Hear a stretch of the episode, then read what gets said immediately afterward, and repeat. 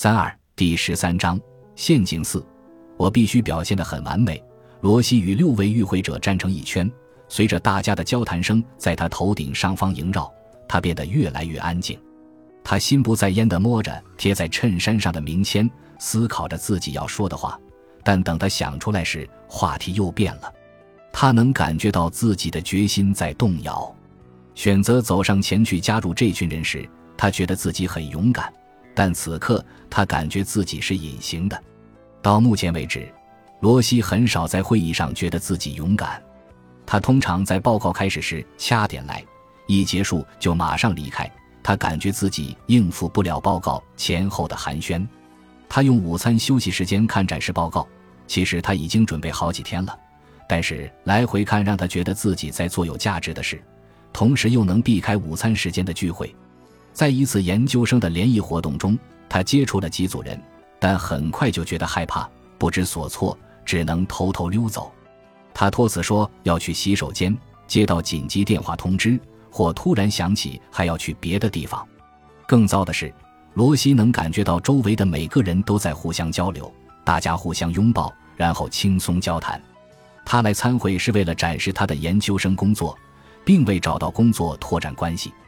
他清醒地看到学术界的职位实在太少了，所以提醒自己要让未来的同事看到自己机智可爱、有趣体贴、聪明能干，但不骄横。这任务太艰巨了。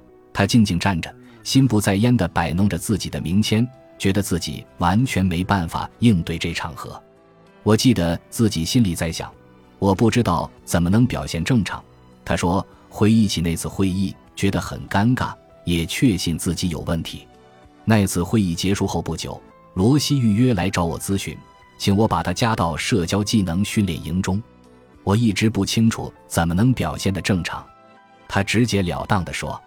但在社交焦虑问题中，他并没有社交技能缺陷，所以我知道其实是别的原因。谈到那次会议，罗西说，他看到周围人一圈圈的聚在一起轻松聊天，觉得越来越沮丧。谈到社交焦虑的经历时，他说：“就像不知道怎么说当地方言一样，为了弥补不足，我会花几个小时计划如何社交。但如果没能按计划进行，我就会生气，分析哪里出了问题，以免再次发生。我二十五岁了，应该知道怎么和别人交谈，对吧？所以没有借口犯错，交流要顺畅，不能冒犯别人，让别人感觉不好。我应该表现得聪明、自信。”哦，还有诙谐，我必须诙谐幽默，不要说什么做你自己，我讨厌做自己。如果做我自己，我会表现的笨拙、怪异和做作。欢迎来到完美主义的巅峰，难怪我们无法呼吸。在这里，我们找到了社交焦虑的第四个陷阱：我必须表现的很完美。我们已经跨过一条线，进入了不切实际的高标准。而且僵硬严苛地坚持这些标准，最重要的是，接受了人的自我价值取决于事情结果的观点。的确，身处追求完美无瑕的文化中，难怪我们会焦虑。但完美主义实际很不妥。我们很少有人期望自己的生活，无论是社交还是其他方面，真正完美。相反，完美主义意味着永远不够好。当罗西谈起那次会议。以及之后他参加的其他社交场合时，他说出了那些一直坚持不放的自我规定。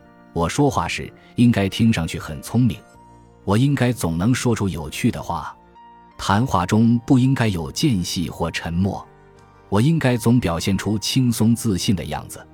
我有责任让我的同伴一直有兴趣和我对话，我必须令人愉悦，我必须表现得很好，我得给人留下好印象。我必须和每个人进行连结，每个人都要喜欢我。如果我不幽默、不酷，人们就不会想在我身边待着。感到压力了吗？完美主义者对成功有着不切实际的标准，对失败的标准也很宽泛。只是听听罗西的规定，我就会觉得自己完全不够格。因此，这一切也好理解了。我很难找到谁能在这些期望下还能表现出众。在一项解释性研究中，波士顿大学社交焦虑首席研究员斯特凡·霍夫曼博士研究了极高标准与社交焦虑之间的联系。他和同事请有社交焦虑和没有社交焦虑的人做演讲。演讲前，所有的参与者都观看了同一段视频。视频中有个人做了一场堪称经典的演讲，流畅、清晰、自信。但两组人得到的是对演讲完全不同的评论。高标准组被告知：“说实话，大多数人的表现比视频中的人要好得多。”低标准组听到的是：“说实话，大多数人的表现都没有视频中的那个人好。”之后，每个人都被问到觉得自己的演讲怎么样。没有社交焦虑的参与者认为自己做得很好，不管他们之前看到了怎样的演讲范例。但在有社交焦虑的参与者中，范例演讲造成了很大差异。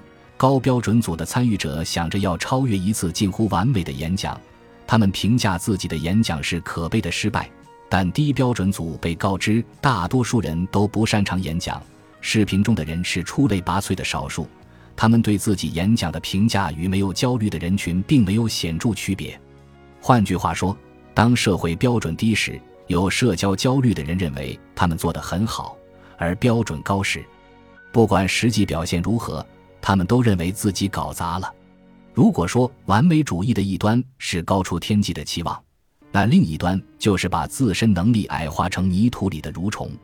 事实上，罗西对自己社交能力的极端看法和他对自己的期望一样古怪。我没有社交技能，我不知道怎么做才能不尴尬，我不知道怎么正常表现，我总给不了别人希望我给出的印象，我有问题。我是个失败的人，这是教科书般的完美主义。在你的期望和自己实现期望的能力之间有差距，差距越大，我们就越恐慌。罗西的社交互动规定和他对自己技能的评估，显示了心理学家所说的二分法思维，即全有或全无思维。不管他的名字叫什么，意思是我们认为，如果某件事做得不完美，那我们就失败了。而且我们把失败个人化了。如果不能轻松机智地和他人交谈，我们就是彻头彻尾的失败者。但事实上，只有我们自己这么想。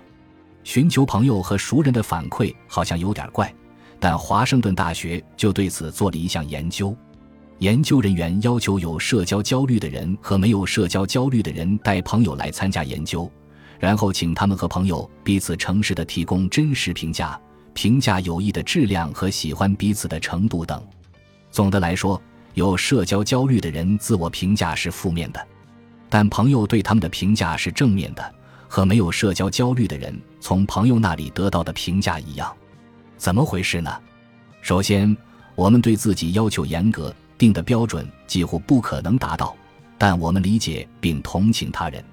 我们不仅会用双重标准，还会努力去看别人最好的一面。同时却认为对方会看到我们最差的一面。细想下那些认为别人会评判或拒绝我们的想法，我们对自己真是太吝啬了。但是，最具破坏性的完美主义心态是我们的价值取决于自己的社交表现，不完美就不够好。在二分法思维里，不完美更像是完全无能。罗西这样的完美主义者达不到他无法企及的社交标准。他会觉得全是自己的问题。我在社交方面能力很差，所以我很差劲。这就是他的结论。本集播放完毕，感谢您的收听，喜欢请订阅加关注，主页有更多精彩内容。